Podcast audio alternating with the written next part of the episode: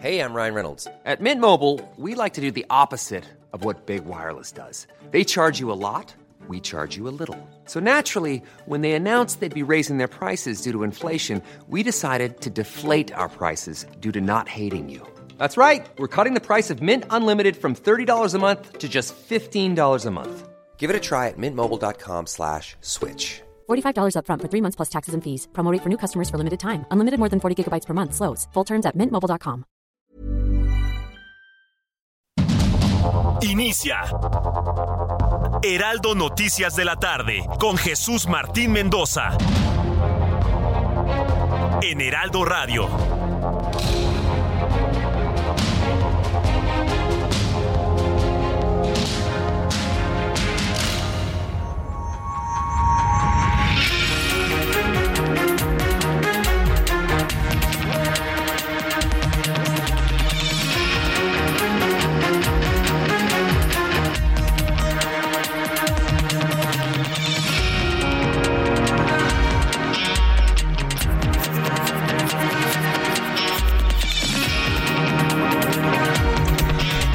La tarde con un minuto, hora del centro de la República Mexicana. Bienvenidos, muy buenas tardes. Iniciamos el Heraldo Radio correspondiente este viernes. Ya finalmente es viernes 21 de julio de 2023. Qué rápido se fue la semana. Y pues yo le invito para que tenga un fin de semana de descanso, que la pase usted muy bien, que la pase con toda tranquilidad. Es lo que debemos hacer retomar energía para arrancar otra semana sin duda muy intensa a partir del próximo lunes. Yo soy Jesús Martín Mendoza y como siempre le digo, súbale el volumen a su radio. A quienes nos escuchan en todo el país, en los Estados Unidos, en radio y televisión. Esto es algo de lo más importante que ha sucedido en las últimas horas. Y bueno, pues en la idea de que algunos integrantes del Movimiento de Regeneración Nacional quieren subirse en la imagen de Xochil Gálvez, esta mañana Xochil Gálvez rechazó de momento la invitación de Marcelo Ebrard para debatir sobre seguridad y otros temas coyunturales.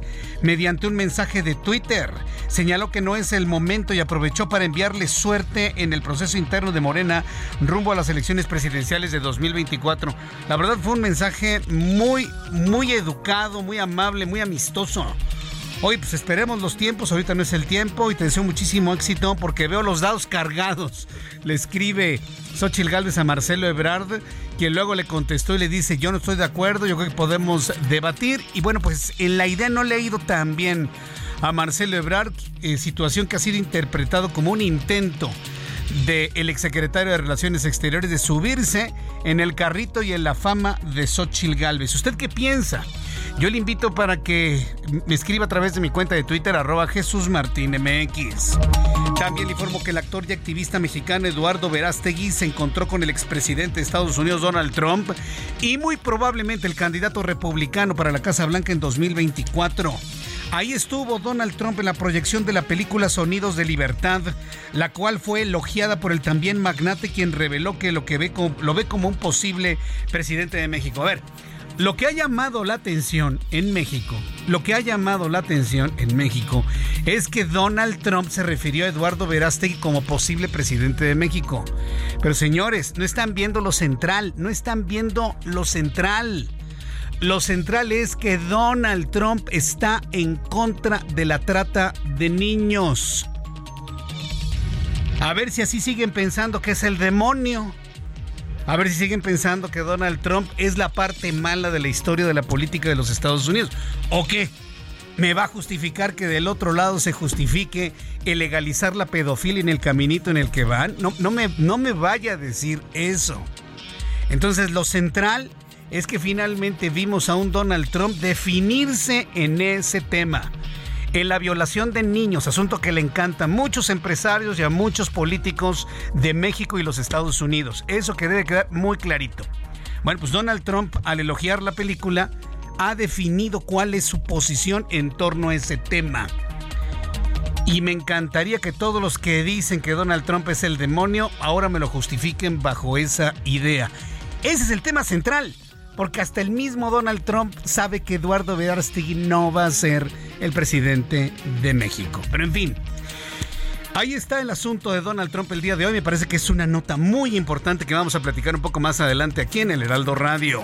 Mientras tanto, en otro asunto, tercero en importancia, el Partido Acción Nacional presentó este jueves una denuncia ante la Comisión Interamericana de los Derechos Humanos contra el presidente Andrés Manuel López Obrador por transgredir los derechos humanos y políticos al alentar una constante persecución a los personajes del Frente Amplio por México.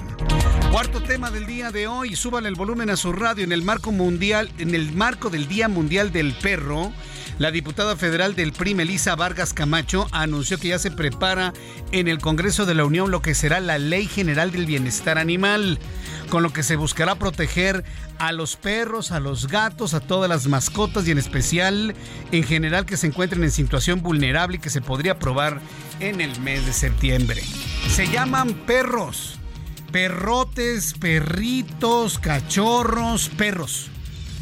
El perro no es el hombre malo, el perro es el perro, no son lomos, son perros. Y, sí lo tengo que decir claramente porque el decirles lomos y lomitos, yo no sé de dónde salió esa idea, es como reconocer que la palabra perro es peyorativa para quien la usa. Y no, perdón, pero la palabra perro bajo ninguna circunstancia es peyorativa. Así se llama el animal que quieren. Así como los elefantes se llaman elefantes, jirafas, jirafas, leones, leones, humanos, humanos. Los perros son perros. Y los gatos son gatos. ¿Sí? Como dicen los puertorriqueños, ¿me sigue? Bueno, pues yo le invito a que nos refiramos correctamente para que de esta manera este tipo de leyes que van a proteger a todos nuestros animalitos de compañía vea la luz de una manera clara en el mes de septiembre. Es una extraordinaria noticia de la cual le platicaré un poco más adelante. Ya son las 6 de la tarde con 6 minutos hora del centro de la República Mexicana. Hay más noticias importantes generadas el día de hoy. Viernes en voz de Giovanna Torres. Adelante, Giovanna. La CONADE, al mando de Ana Gabriela Guevara, por fin pagó el monto restante de las becas a los atletas de alto rendimiento en nado sincronizado. Esto después de que un juez diera un plazo máximo de 24 horas para concretar el adeudo y tras meses de confrontación y polémica.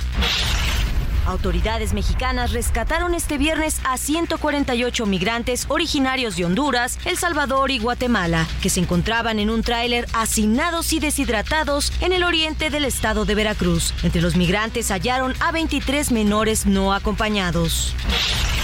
La policía capitalina detuvo a un hombre que presuntamente mató a un perro a balazos en la alcaldía Cuauhtémoc, en la Ciudad de México. Esto después de que el perrito intentara defender a su dueño de un intento de asalto.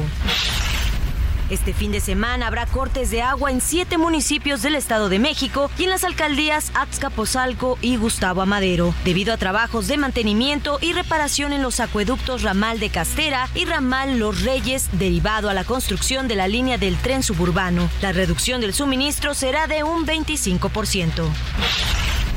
Empresas de Estados Unidos y Canadá presentaron dos demandas de arbitraje comercial contra México, sumando así 17 arbitrajes por presuntas violaciones al TEMEC.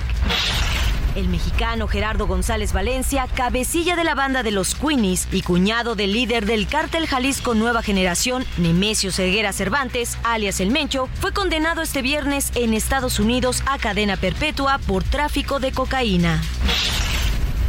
El legendario cantante estadounidense Tony Bennett falleció a los 96 años. Durante su carrera, que se extendió durante ocho décadas, vendió millones de discos y ganó 20 Grammys. Bennett falleció en Nueva York, su ciudad natal, y aunque su publicista no indicó una causa específica de su deceso, se sabe que el cantante había sido diagnosticado con Alzheimer en 2016. Yes, I do. El gran Tony Bennett. Hay que escucharlo con esto, junto con Lady Gaga.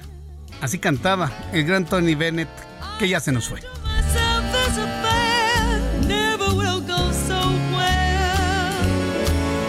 But why should I try to resist when darling I know so well I've got you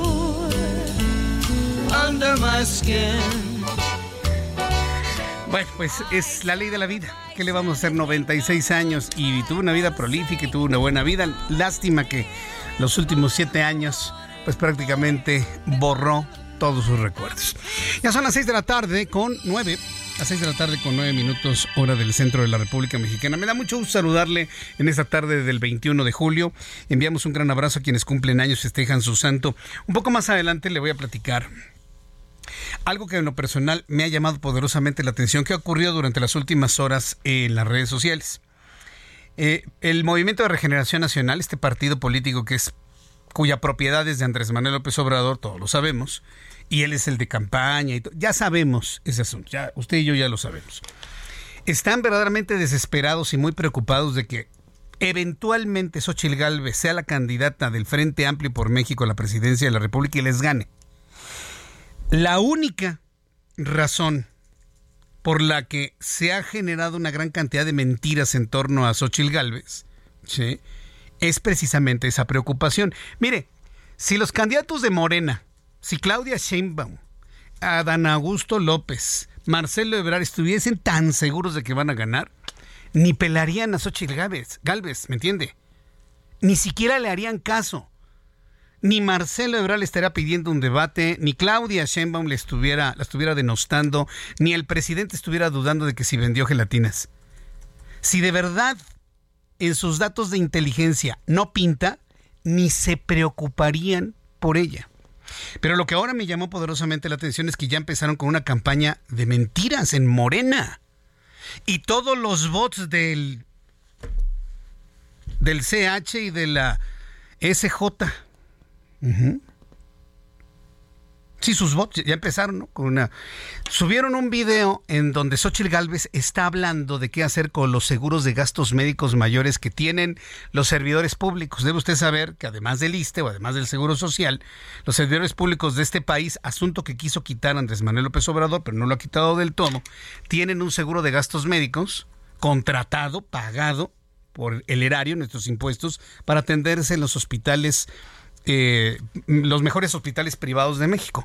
Xochil Gálvez está hablando del seguro de gastos médicos mayores para esa clase política. Inclusive está, habla de cuánto cuestan, 130 mil, ella paga 130 mil como senadora de la República, además de tener su ISTE, si quiere irse a un hospital privado, paga 130 mil al año. ¿Sí? Y propuso una idea para que esto haya una participación mutua, que no nada más lo pague el gobierno, sino que también lo pague el beneficiario del seguro. Hasta eso va padrísimo, ¿no? Pues sí, es la propuesta de Xochitl Galvez. Oye, que el gobierno no pague todo el seguro de gastos médicos de estos servidores públicos, que el beneficiario pague la mitad. Magnífico. Ah, ¿sabes lo que están diciendo todos los bots y todas las hordas de bots y mentirosos que comanda CH y SJ? ¿Ya, ya, lo, ya lo vio? que Xochitl Gálvez está proponiendo quitar el seguro social y el ISTE y que todos paguemos nuestro seguro de gastos médicos con 70 mil pesos al año. ¿Sabe qué? De, de, verdad, yo no comprendo cómo hay gente que pueda votar por esta ralea de mentirosos. Y lo tengo que decir porque no nos vamos a estar solapando una gran mentira que hay en redes sociales. Que se mete en camisa de once varas Xochitl Galvez, sí, se mete en camisa de once varas si usted quiere. Pero una de las grandes responsabilidades de los medios de comunicación y sobre todo los formales, que van están todavía mucho más allá, mucho más arriba en credibilidad que cualquier red social, ahí sí para que vea, nadie me puede debatir eso.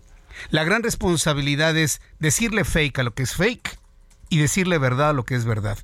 Y todo lo que están haciendo los bots, los troles y toda esa horda que desde algún lugar CH y SJ están haciendo, es generar una percepción de que Xochitl Galvez quiere quitar el seguro, el, seguro social y el ISTE. Y es una gran mentira. Está hablando del seguro de gastos médicos mayores que lo pagamos todos con nuestros impuestos y de los cuales gozan estos políticos.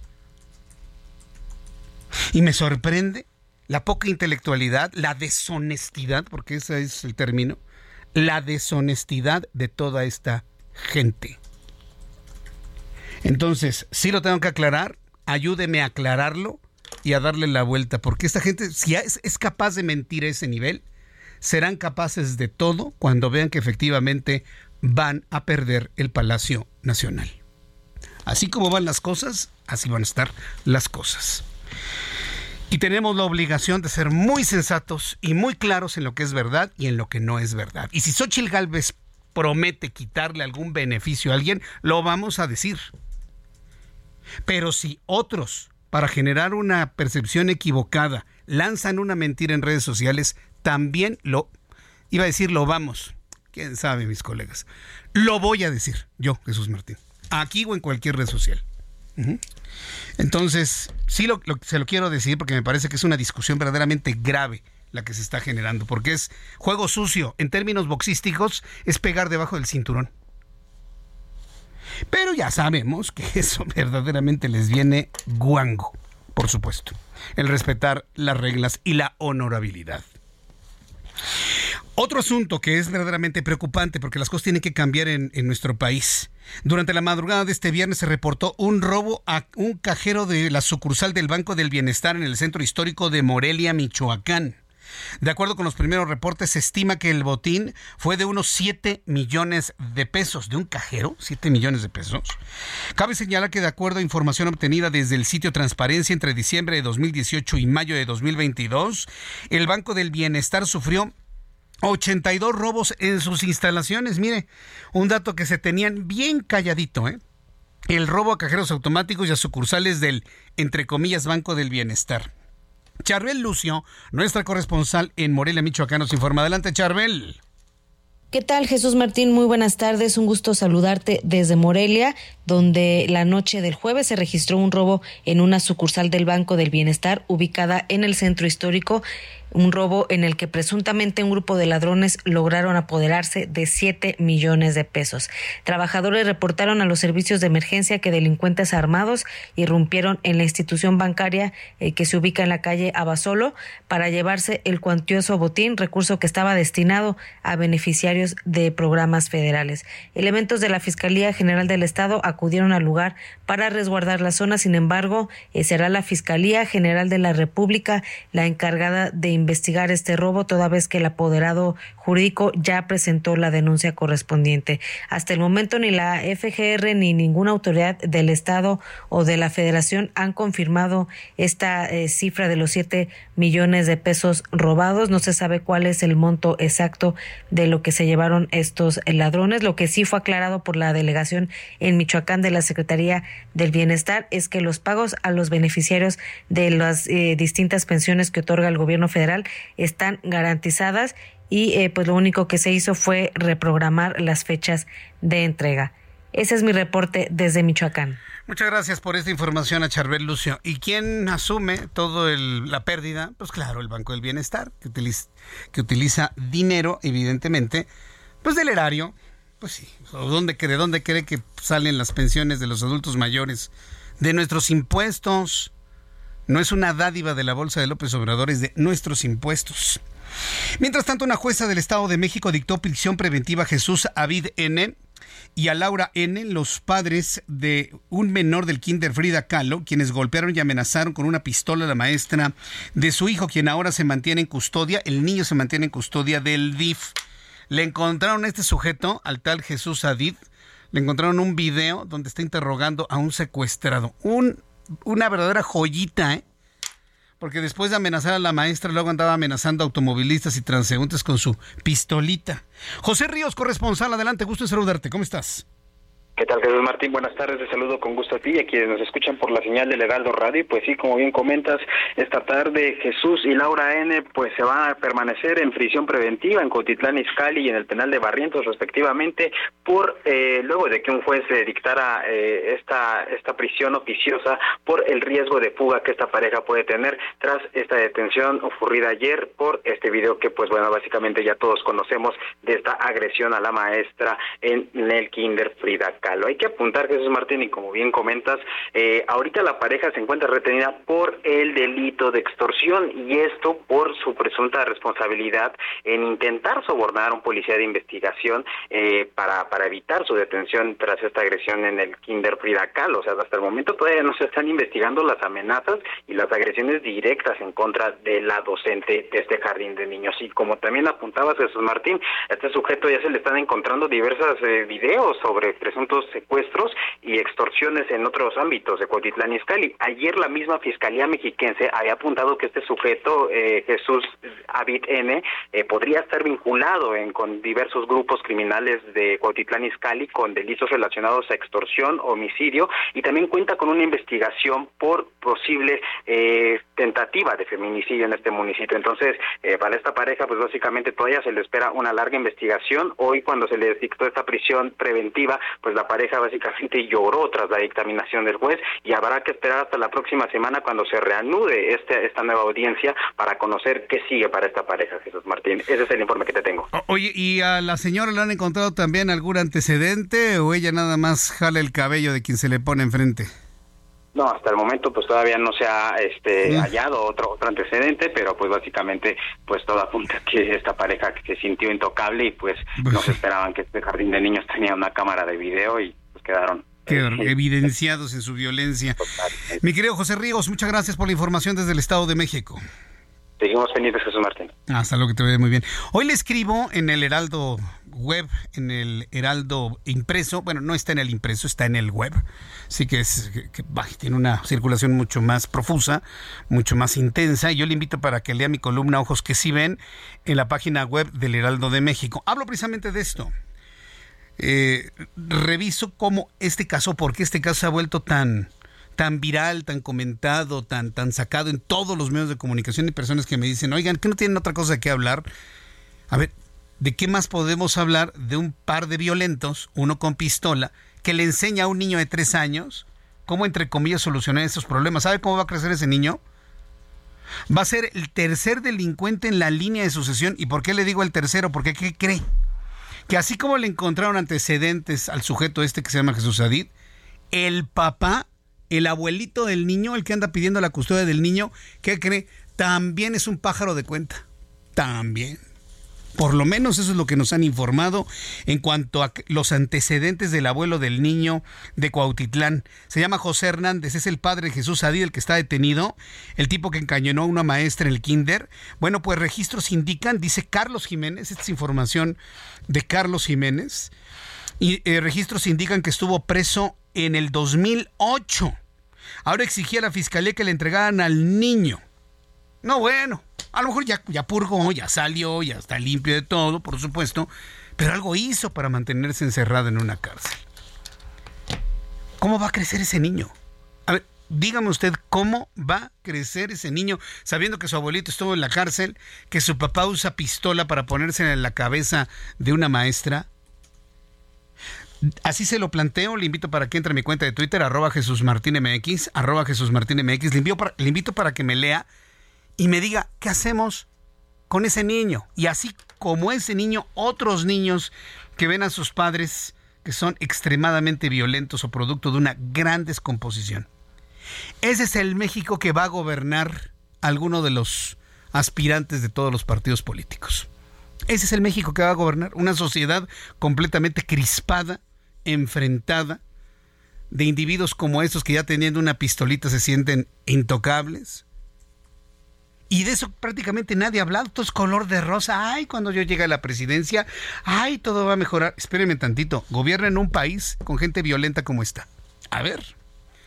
Y que conste que no les estoy hablando de los grandes grupos del crimen organizado. No, no, no. Familias violentas.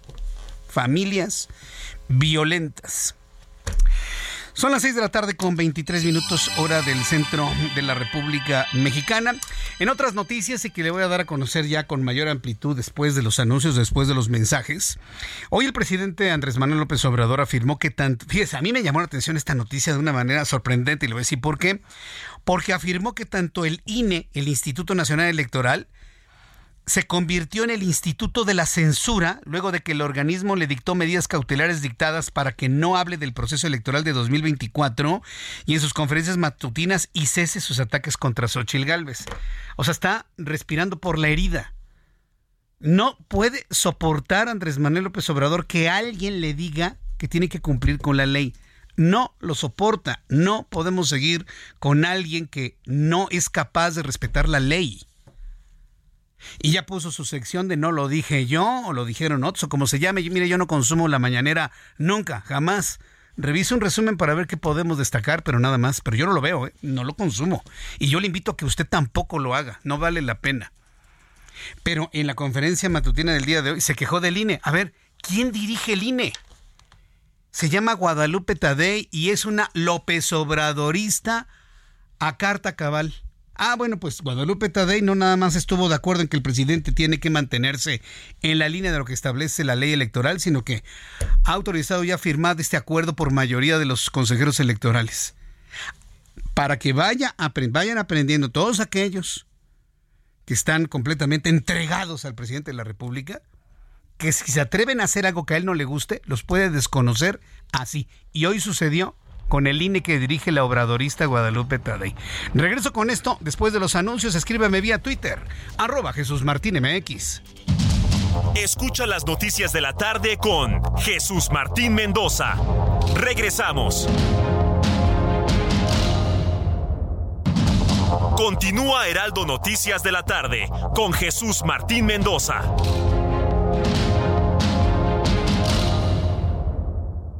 CAT promedio de 31.6% sin IVA, vigencia del 1 al 31 de julio. El crecimiento para tu negocio lo tiene RAM Pro Master Rapid. Estrénala hoy desde 299,900 pesos y tasa desde 9.75%. RAM Pro Master Rapid, más espacio para tu negocio con 3.3 metros cúbicos de almacenamiento. Rama todo con todo.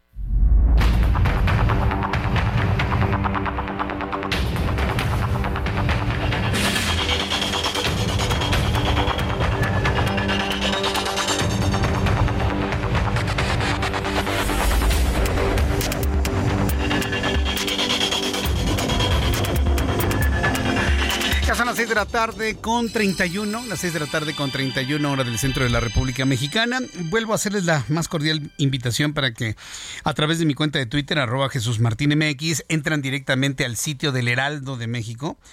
Si usted le hace clic sobre heraldodemexico.com.mx, puede leer la descomposición social. Todo este análisis de lo que hay detrás del hombre y la mujer que amenazaron con una pistola a una maestra y lo que sucede va a suceder con ese niño. Ahí es lo que más me preocupa en lo personal. Los padres que violentaron a una maestra con una pistola en la cabeza refleja la grave situación de la sociedad mexicana. ¿Qué hacemos con el niño que lo vio todo? La descomposición social eh, Heraldo de México, lo puede ver usted, leer en mi cuenta de Twitter, arroba Jesús Martín MX, y entrará directamente al sitio del Heraldo de México. Y ya cuando ande por ahí, pues también puede leer las columnas de todos mis compañeros que escribimos en la web más leída de todo México, que es la del Heraldo de México. Bien, en otros asuntos, eh, quiero hacerle la más cordial invitación para que lo vaya analizando durante este fin de semana. Ya es viernes, ya en este momento pues difícilmente se podría hacer algo en sucursales bancarias, aunque pueda hacerlo a través de la aplicación de nuestros amigos de Citibanamex. Pero haga usted un análisis pormenorizado de todas las ventajas que significaría para usted. En lugar de tener ese dinero ahí guardado, completamente ocioso en su cuenta, hay mucha gente que por ejemplo tiene dinero en sus cuentas de débito yo entiendo, para algún imprevisto. Pero si usted sabe que una cantidad no la va a utilizar en un mediano o largo plazo, esa cantidad la puede usted poner a trabajar, dándole hasta el 13% de rendimiento en un pagaré o invirtiendo en el fondo BLK 1 más de BlackRock de Citibanamex sin plazos forzosos. La invitación es para que el próximo lunes, sin espera alguna, inicie su vida de inversionista. Lo puede hacer a través de su de su aplicación de Citibanamex móvil y le invito para que consulte todos los datos, todos los términos y las condiciones de este gran instrumento de inversión en citibanamex.com diagonal inversiones. Haga realidad ese sueño que ha tenido desde hace mucho tiempo, sentirse alguien que invierte, que pone a trabajar su dinero a través de un atractivo, muy eh, robusto instrumento de inversión con nuestros amigos de City Banamex. 6 de la tarde con 33, las 6 de la tarde con 33 minutos hora del centro de la República Mexicana. También agradezco mucho, mucho a las personas que me están escribiendo y que han estado totalmente de acuerdo con este servidor en cuanto a las aclaraciones que se tienen que hacer de, de algunos videos. La verdad es que yo no pretendo y no soy vocero de mentiras de otros. Tengo la obligación moral de aclarar todas esas intenciones que los traen pero preocupadísimos, vuelvo a decirlo. si Morena y el presidente no estuvieran preocupados. Es más, les diríamos, Xochitl Galvez, ¿quién es? ¿Quién? ¿Cómo? ¿Xochitl qué? Ah, si no les preocupara, ni siquiera se enterarían del nombre de la señora Xochitl Galvez. Pero no, no es así. Y hay una campaña de denostación muy bien armada para generar una idea falsa y equivocada en la gente menos informada del país.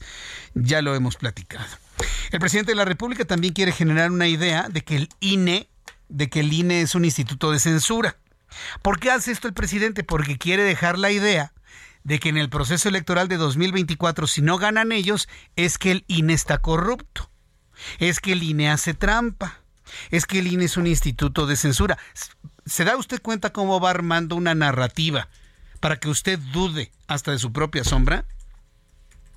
Es, es perverso, de verdad y no le importa al presidente si el instituto está dirigido por una López Obradorista como es Guadalupe Tadei. Toda la familia de ella está en posiciones del gobierno con Morena. Ya lo, ya lo analizamos, ya lo informamos y aún así y aún así lo comentó el presidente de la República. Un poquito más adelante le voy a tener todos los detalles de lo que comentó el día de hoy el presidente mexicano, quien, bueno, ya es objeto de denuncias Sí, porque han denunciado a Andrés Manuel López Obrador ante la Comisión Interamericana de los Derechos Humanos por ataques a miembros del Frente Amplio por México. En la línea telefónica, Marco Cortés, líder nacional del PAN. Estimado Marco, qué gusto saludarte. Bienvenido al Heraldo Radio. Buenas tardes. Muy buenas tardes, estimado Jesús, a ti y a todo el auditorio que nos escucha.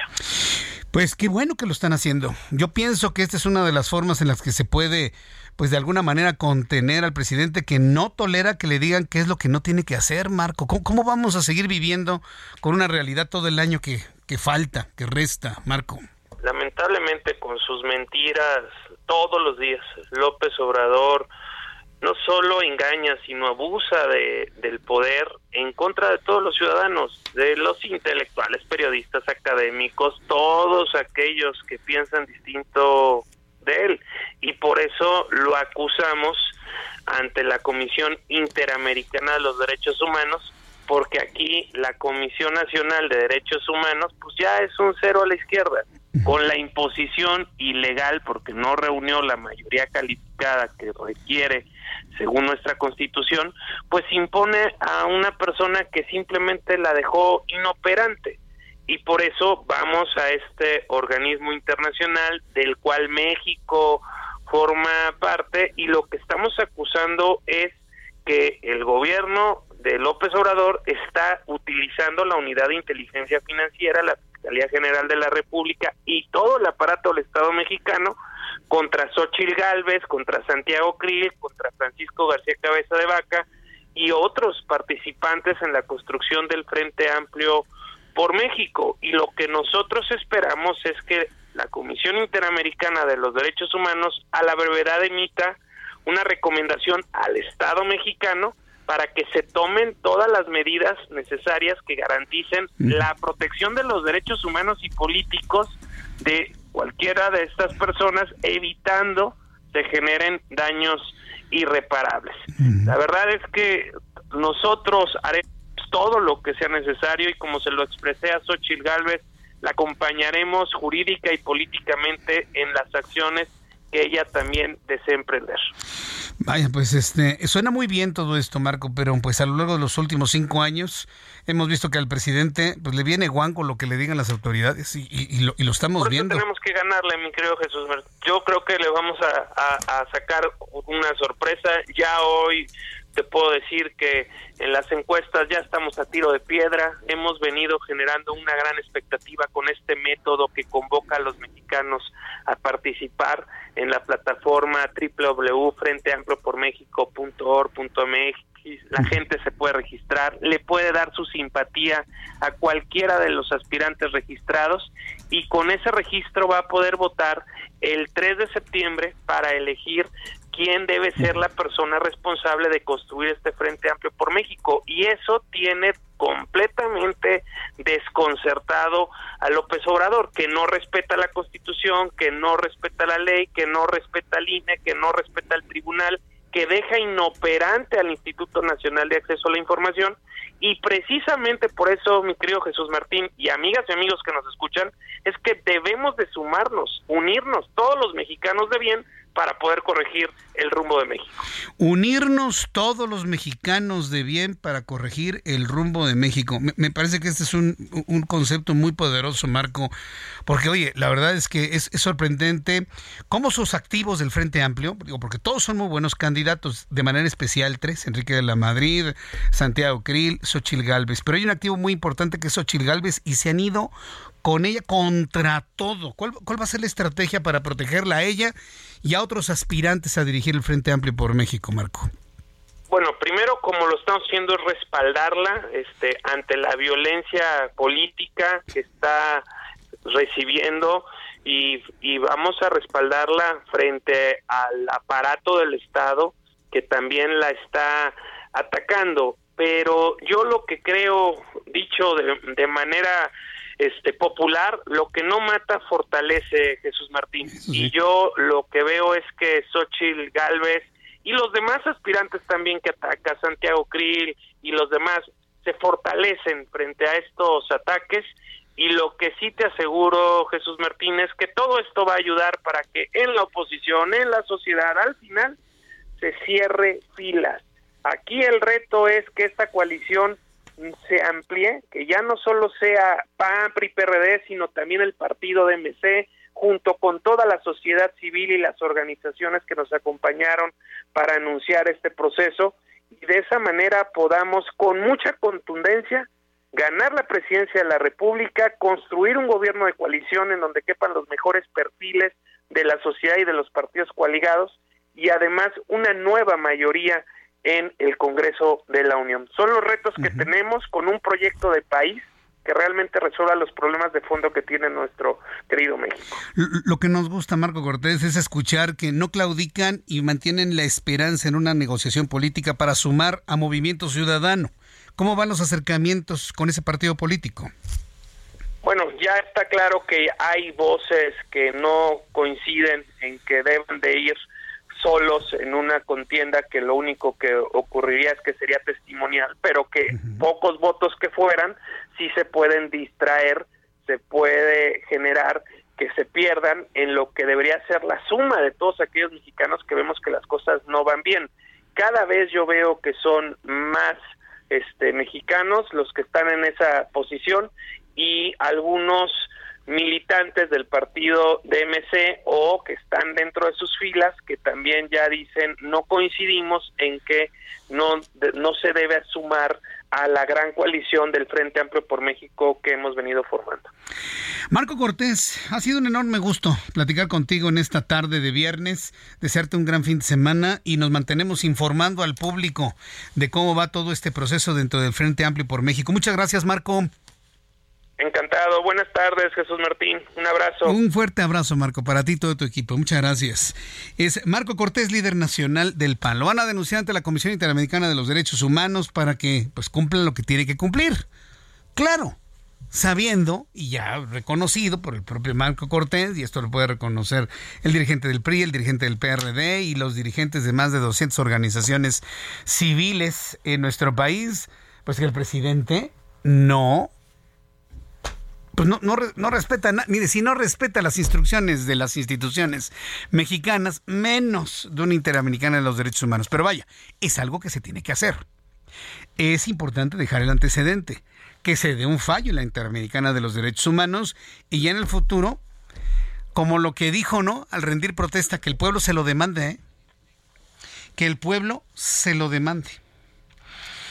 Son las 6 de la tarde con 43 minutos hora del centro de la República Mexicana. Bueno, pues estamos en el tiempo de la Guelaguetza. Estamos en el tiempo de la Guelaguetza, una de las, de las festividades más importantes de México y de las más emblemáticas a nivel internacional. Hay gente que se viene de lugares inimaginables del planeta Tierra para ser testigos de una de las, de las celebraciones, los encuentros de los pueblos, el agradecimiento, todo lo que hay de fondo en la Guelaguetza, tanto en el lunes del cerro como en el segundo lunes del cerro y todas las actividades en esas dos semanas. En la línea telefónica la maestra Saimi Adriana Pineda Velasco. Ella es secretaria secretaria de Turismo, a quien eh, yo le agradezco mucho el que nos tome la comunicación. Estimada maestra, bienvenida, ¿cómo le va? Hola, muchas gracias Jesús, muchas gracias. Este, un gusto saludar a todo el auditorio que nos escucha el día de hoy. Muy bien, ¿cómo van todos los preparativos y las actividades en torno a la Guelaguetza? Bueno, pues decirte que ya vamos 21 días de fiesta, arrancamos nuestro primer convite el día 2 de julio con nuestro gobernador del estado por las principales calles, con más de ocho delegaciones. El segundo día de convite fue el día 7 de julio que arrancamos en este barrio mágico que se llama Jalatlaco y el tercer convite el 8 de julio. Así que los convites son eh, el anuncio de la festividad de la Guelaguetza y pues estamos muy contentos porque más de 200 actividades en este marco de esta tan importante fiesta de las y los oaxaqueños y les saludo desde el corazón cultural de México, Oaxaca, una tierra orgullosa de sus raíces. Qué belleza, ¿eh, secretaria, qué, belleza todo lo, que nos comenta. Quienes conocemos eh, todo lo que es la Guelaguetza y todas las festividades desde el primer lunes del cerro. ¿El próximo lunes es el primero o segundo lunes del cerro? Para ya es la octava, es el segundo lunes del cerro. Ahí es la octava donde estarán participando 16 delegaciones a las 10 de la mañana y 16 delegaciones a las 5 de la tarde, más de 30 delegaciones participando el día de mañana ya preparándonos porque es el desfile de las delegaciones de las ocho regiones donde nuestras 16 culturas y nuestro pueblo afromexicano hacen presencia por primera vez, porque la instrucción de nuestro gobernador es que la Guelaguetza en su edición número 91 sea una guelaguetza del pueblo y para el pueblo. Así que también decirte que uno de los programas insignia que tenemos ahora con nuestro gobernador y con la llegada de la primavera oaxaqueña es justamente que muchas delegaciones puedan participar en las principales calles de Oaxaca y hoy estamos en la tercera emisión en la Alameda, en este zócalo tan bello de la ciudad de Oaxaca, patrimonio cultural de la humanidad. Mm.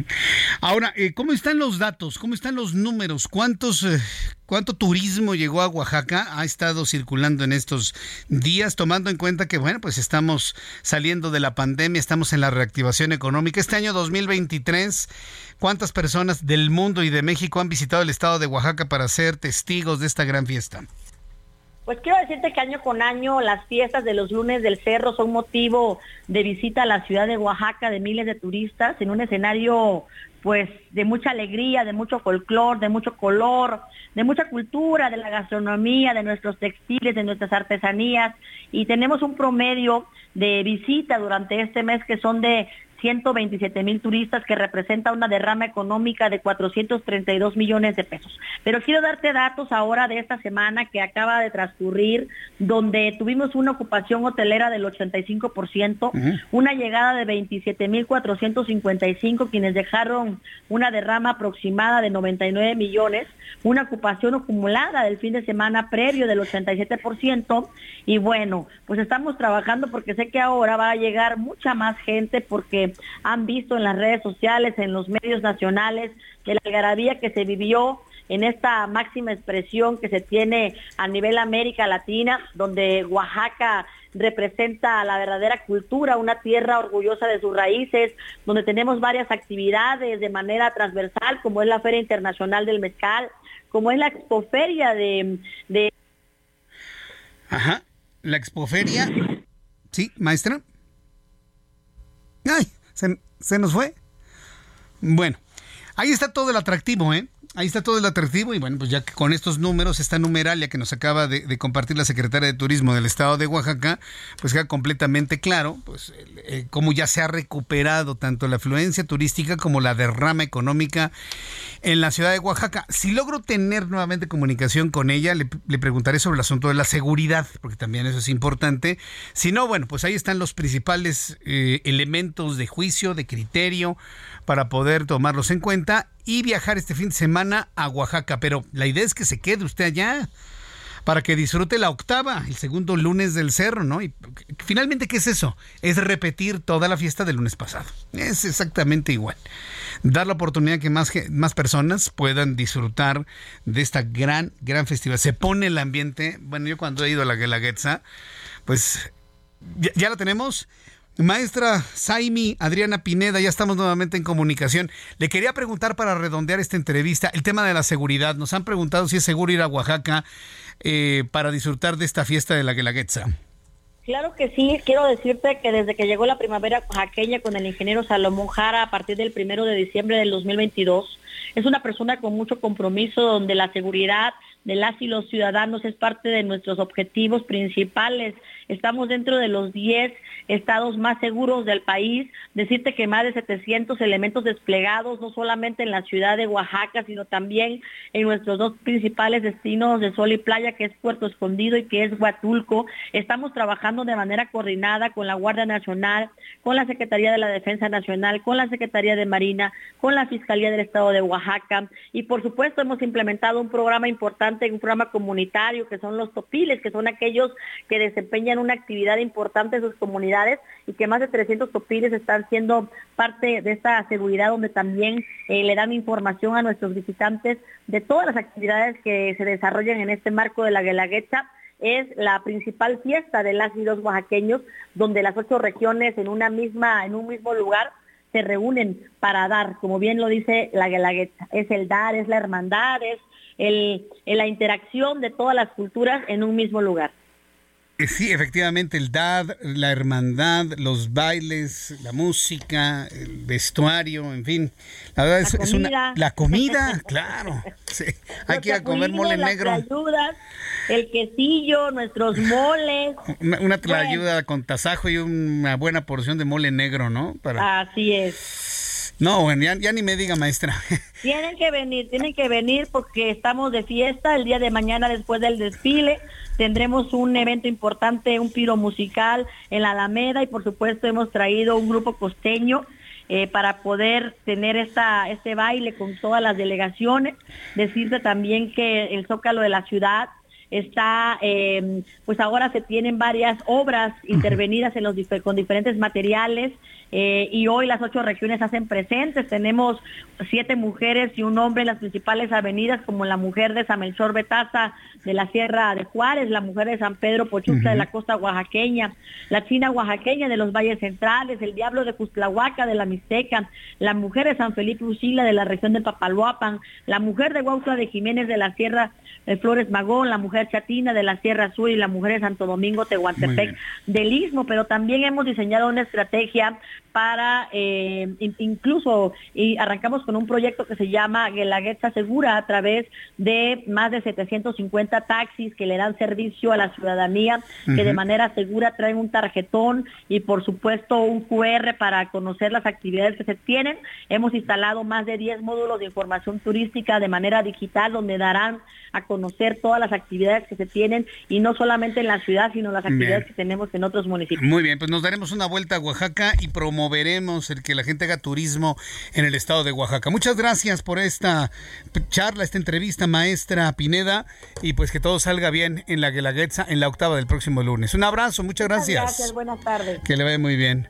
A ver, música de la Guelaguetza, Ángel. A ver, súbele.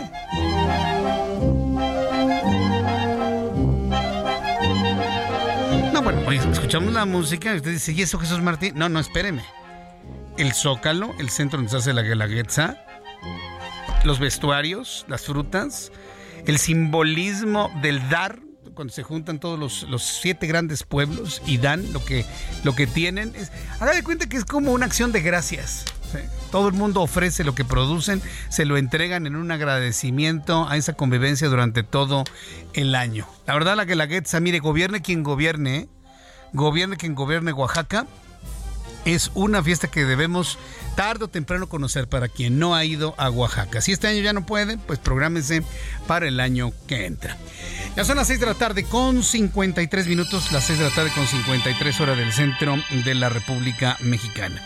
Ya que estamos hablando de cosas muy, muy, muy mexicanas, fíjese que una de las imágenes que se le han querido dar a Xochil Galvez es de profundamente mexicana, con un origen humilde, y que es real, por supuesto, pero que también es de esas historias de éxito de personas que desde abajo pues, salen adelante, ¿no?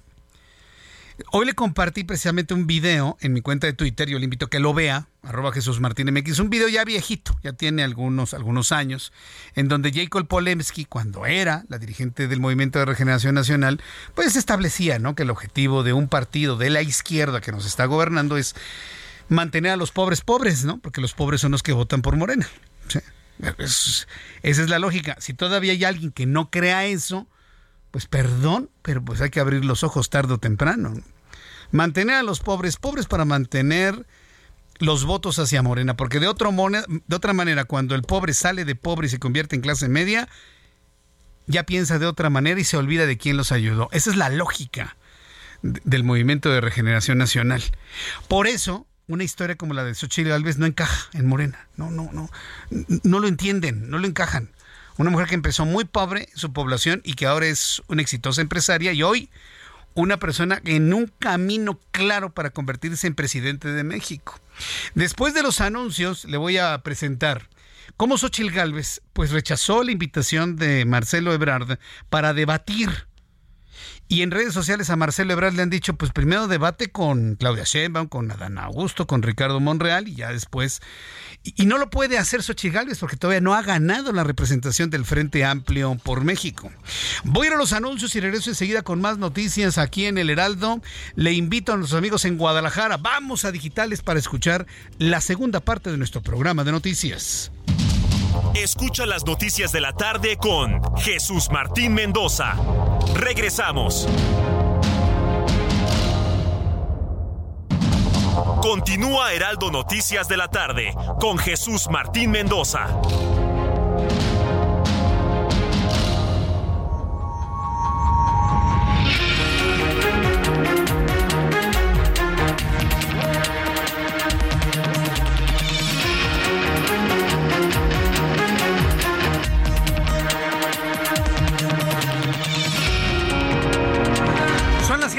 Punto, las 19 horas en punto hora del centro de la República Mexicana. Le presento un resumen con las noticias más importantes en el Heraldo Radio. En entrevista con el Heraldo Radio, con este programa de noticias, el presidente nacional del PAN, Marco Cortés, explicó que la denuncia interpuesta por su partido ante la Comisión Interamericana de los Derechos Humanos contra el presidente mexicano es resultado de sus mentiras, es resultado de sus ataques no solo contra los aspirantes presidenciales del Frente Amplio, sino contra todos aquellos que no coinciden con él y acusó el uso faccioso de la unidad de inteligencia financiera contra sus opositores. Es el líder nacional del PAN, Marco Cortés y lo que estamos acusando es que el gobierno de López Obrador está utilizando la unidad de inteligencia financiera, la Fiscalía General de la República y todo el aparato del Estado mexicano contra Xochitl Galvez, contra Santiago Krill, contra Francisco García Cabeza de Vaca y otros participantes en la construcción del Frente Amplio por México. Y lo que nosotros esperamos es que la Comisión Interamericana de los Derechos Humanos a la brevedad emita una recomendación al Estado mexicano. La senadora Xochil Gálvez interpuso una demanda de amparo en contra de los señalamientos hacia ella vertidos desde la conferencia matutina del presidente mexicano. Con ello, Xochil Gálvez busca detener las declaraciones del presidente, que no solo le imputan hechos, sino que hace calificaciones que van en perjuicio de sus derechos humanos, calificaciones mentirosas que evidentemente se creen las personas menos informadas. Entonces, ante ese efecto, por supuesto, Xochil Gálvez ha promovido un amparo. Un hombre fue detenido este viernes por asesinar a balazos a un perro en la zona de La Ronda, en la alcaldía Cuauhtémoc, ya que en principio intentó asaltar al dueño del animal y este lo defendió. Así lo confirmó el secretario de Seguridad, Omar García Harfuch, quien dijo que el maltrato animal en la capital no debe quedar impune. Esto dijo el jefe de la policía. Gracias al análisis que se realizó de manera inmediata a través de las cámaras del C5, se ubicó el momento cuando el responsable del ataque huyó del lugar e intentó ocultarse en un inmueble de la colonia Exhipódromo de Peralvillo, donde fue detenido y reconocido por las víctimas. El maltrato animal es antesala de la violencia social que escala hasta lastimar a seres humanos.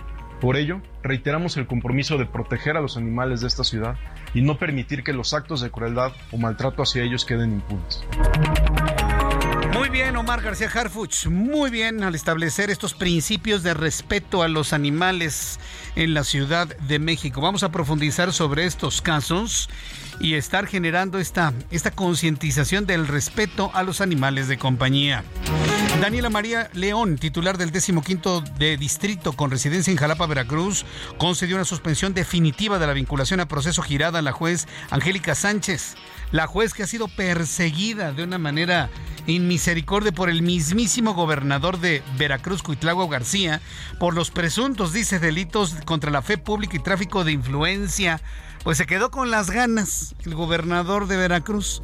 Ya no podrá hacer absolutamente nada. Debe estar como el otro pateando sillas.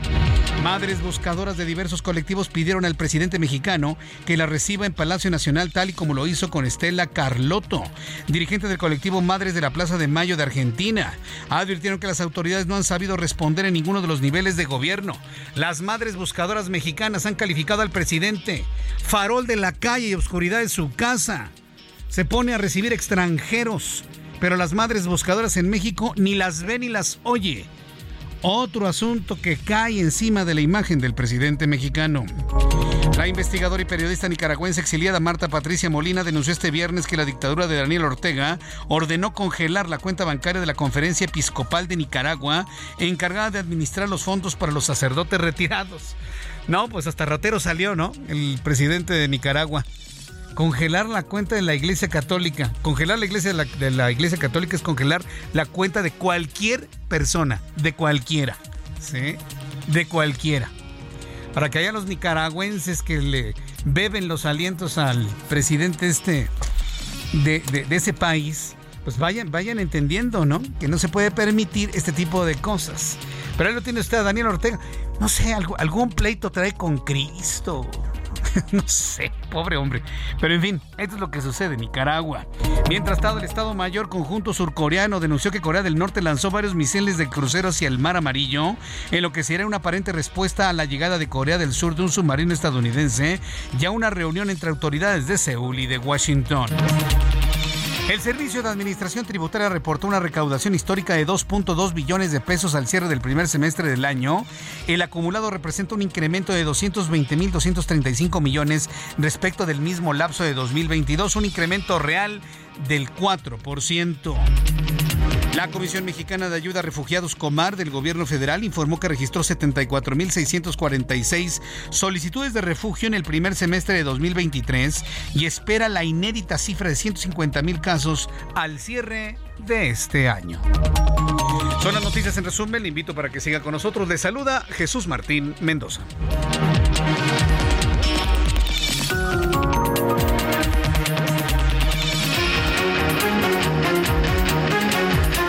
Continuamos con la información en el Heraldo, las 7.06. Ya nuestro reloj marca las 7 de la noche con 6 minutos. Vamos a revisar en este viernes, imagínense, viernes, las condiciones vehiculares en el Valle de México. Empezamos con Gerardo Galicia. Adelante, Gerardo, te escuchamos. Desde la zona centro de la capital, Jesús Martín, excelente noche y tenemos información para nuestros amigos que van a utilizar Doctor Río de la Loza. No avanza absolutamente nada. Si van a utilizar esta vía, háganlo con muchos minutos de anticipación. Si se dirigen hacia la zona del ex central, en el mejor de los casos van a avanzar completamente a vuelta de rueda en el bloque de carriles del lado derecho. De preferencia busquen del lado izquierdo, se van a ahorrar muchos minutos.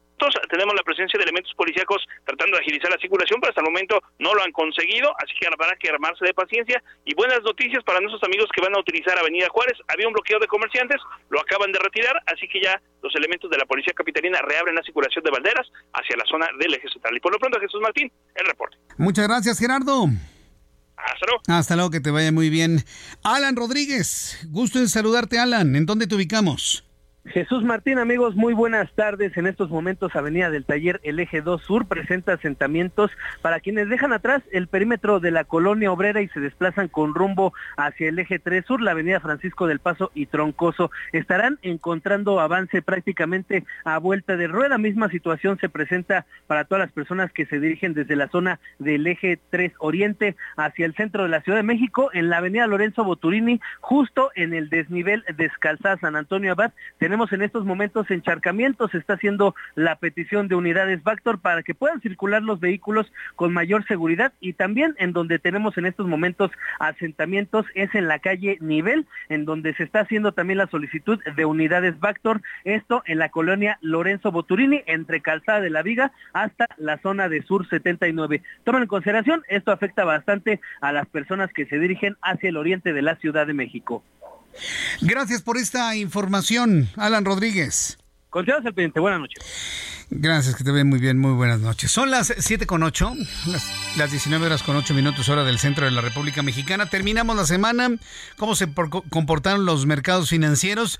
Hay ligeros incrementos en el tipo de cambio y el encarecimiento del tipo de cambio está provocando que muchas personas se vayan a mercados especulativos. Toda la información de economía y finanzas con Héctor Vieira. La Bolsa Mexicana de Valores cerró la sesión de este viernes con un avance del 0.26%, equivalente a 140.79 puntos, con lo que el índice de precios y cotizaciones, su principal indicador, se ubicó en 53.702.16 unidades. Sin embargo, cerró la semana con una pérdida acumulada del 0.13%. En Estados Unidos, Wall Street cerró con balance mixto, ya que el Dow Jones avanzó 0.1% para llegar a 35.227.69 unidades. En tanto, el Standard Poor's sumó 0.3%, ubicándose en 4.550.05 unidades. Por el contrario, el Nasdaq restó 0.22% para cerrar en 14.032.81 unidades.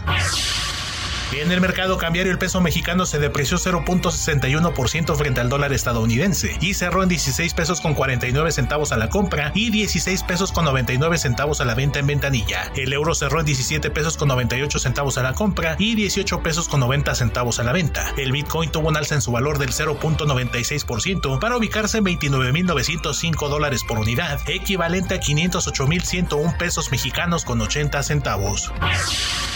El economista en jefe para América Latina del grupo Barclays, Gabriel Casillas, informó que el crecimiento económico de México sigue al alza y es probable que supere el 3% del Producto Interno Bruto, lo que estaría por encima de las previsiones de los analistas que oscilan en el 2.5%.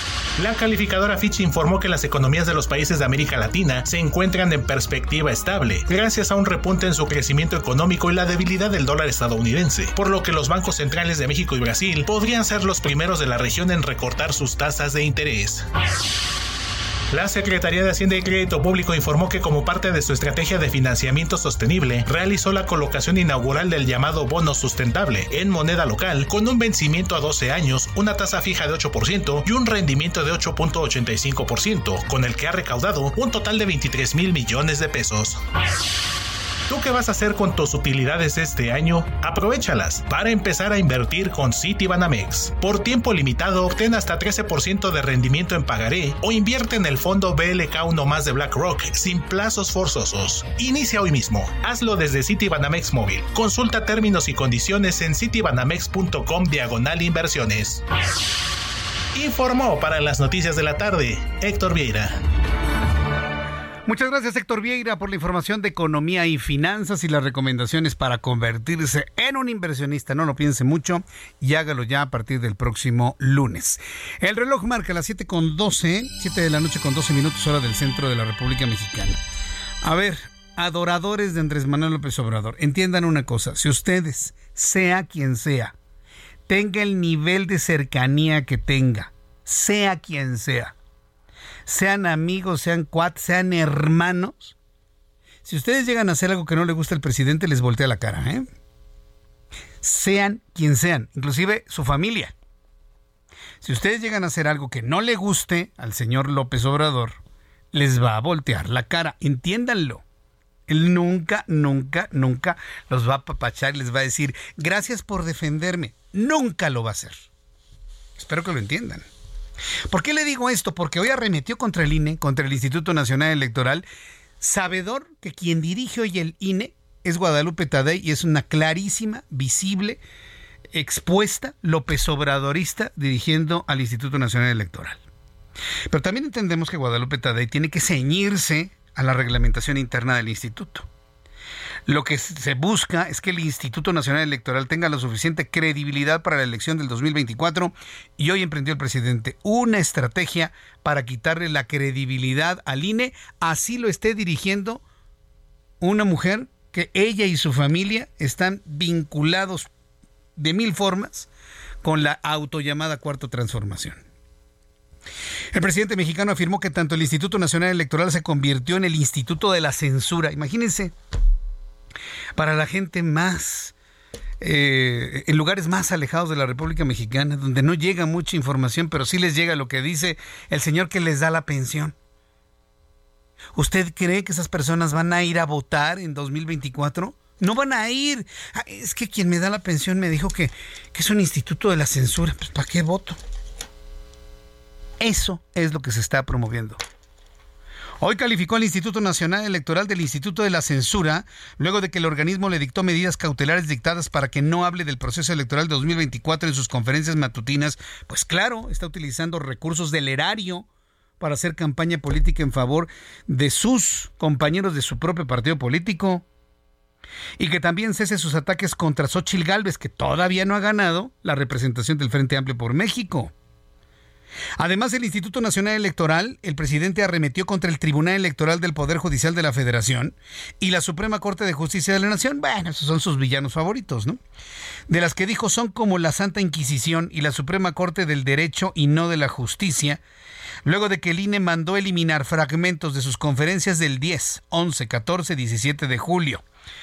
Esto lo dijo el presidente mexicano el día de hoy sin dejar de hablar del proceso electoral violentando la reglamentación existente y violentando las órdenes que se le da pues para mantenerse completamente objetivo y ecuánime en el tema electoral. Escúchelo usted. Ya este es como la Santa Inquisición. Ya este es eh, el Instituto de la Censura, el INE y el Tribunal y la Suprema Corte del Derecho que no de la justicia.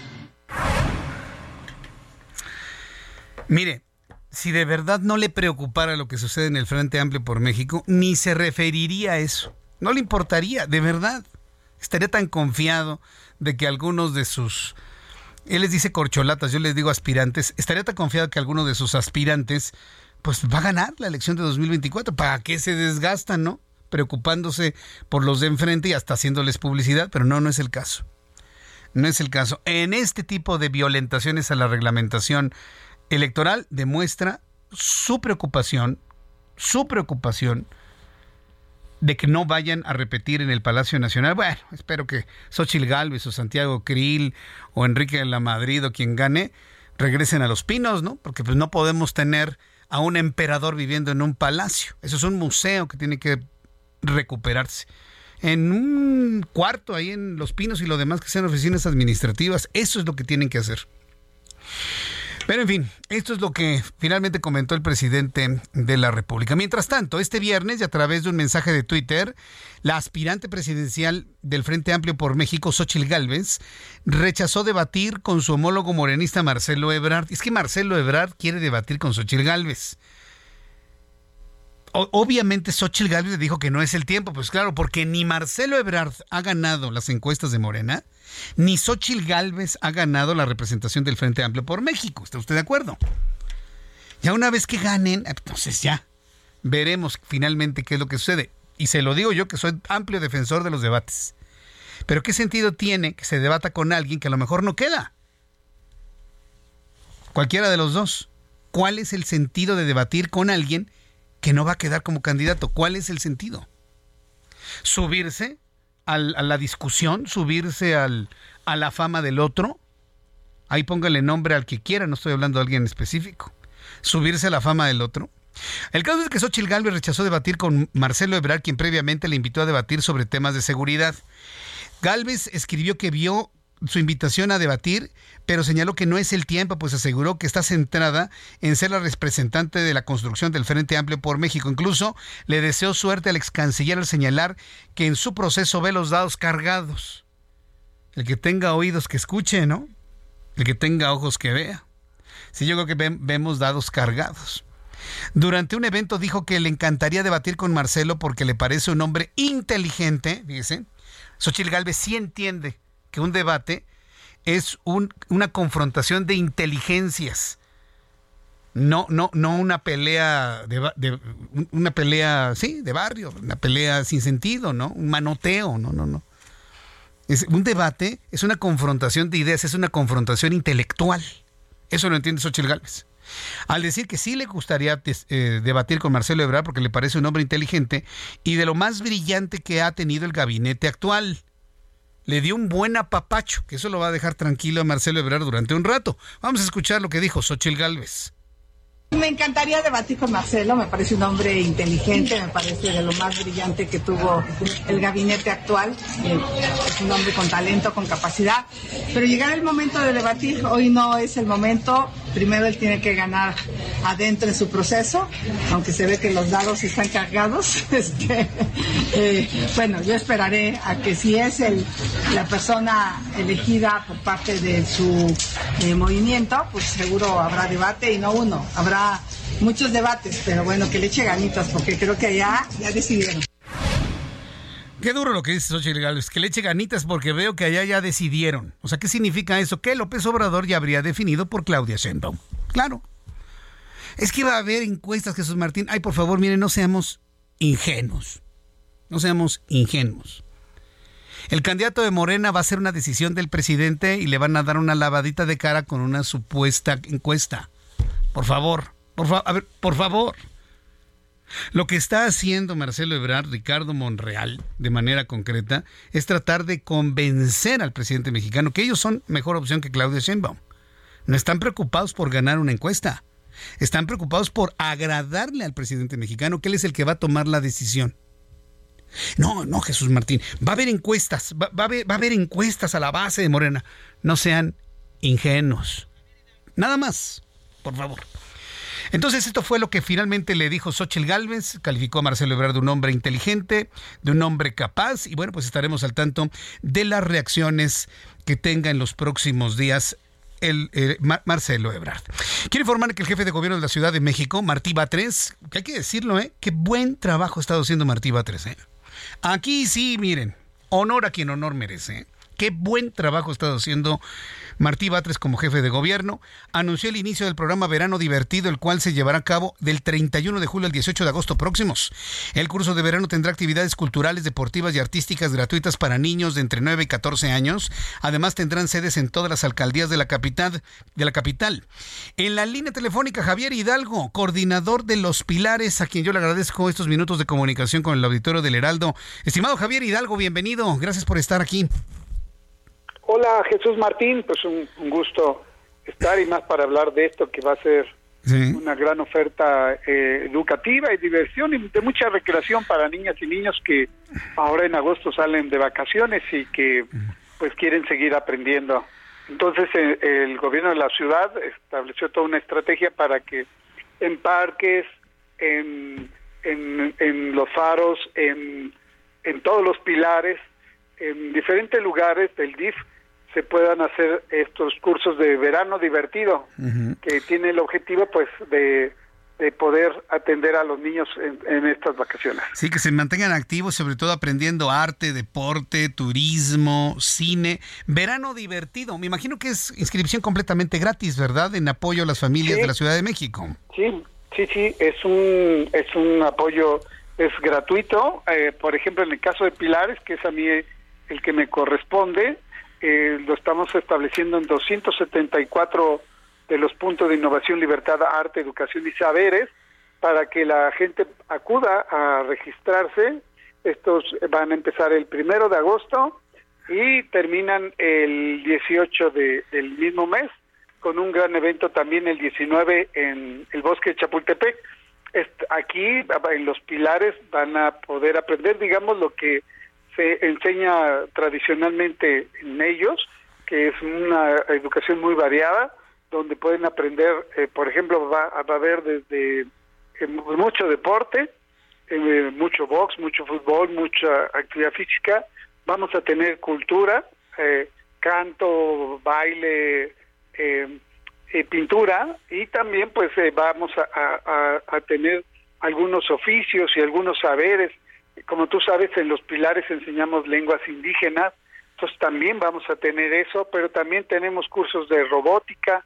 Cada pilares tiene su propia eh, su propia eh, malla de, actividades y, eh, y, y hay la edad que estamos recibiendo es entre los 9 y 14 años, pero esto no significa pues que sea la única oferta que se va a dar. O sea, aquí con este modelo vamos a atender a 10 mil niños en 500 grupos de 20 niños cada uno, pero también vamos a mantener la oferta educativa que se tiene cada semana en los pilares, que en total atendemos casi 50 mil jóvenes que van desde, desde meses hasta eh, 17 años ah, con meses de, edad. Y desde meses digo porque tenemos casi 30 bebetecas en donde a los niñas y niños se les enseña pues eh, toda la cuestión motriz y todo de en compañía de sus padres. Y así vamos escalando las edades para tener esta gran diversidad educativa. Qué bien, la verdad está, está muy padre todo este, este proyecto. ¿Dónde el público, los papás y las mamás que nos están escuchando pueden conocer más información para ubicar el punto más cercano a su hogar? ¿A qué página entramos, Javier? En, la página de Pilares CDMX, ahí viene, eh, apuntan la alcaldía, ahí les aparece en un abanico los pilares, apuntan en pilares y, y aparece ya en un en un JPG toda la malla calendaria de estas tres semanas de verano divertido. Qué bueno, es una gran actividad el cuidar a los niños, aportarles algo para que crezcan en lo artístico, lo deportivo y lo que a ellos les guste, además acompañados de sus papás. Javier Hidalgo, un fuerte abrazo. Gracias por estar con nosotros aquí en El Heraldo. Muchísimas gracias, saludos a todo tu auditorio. Gracias, hasta la próxima. Es Javier Hidalgo, que por cierto, él saltó a la fama con sus escuelas de bicicletas. Ya tendré oportunidad de invitarlo para que nos platique cómo va su programa de escuelas para ciclistas. Voy a ir a los anuncios y regreso enseguida con más noticias aquí en el Heraldo de México.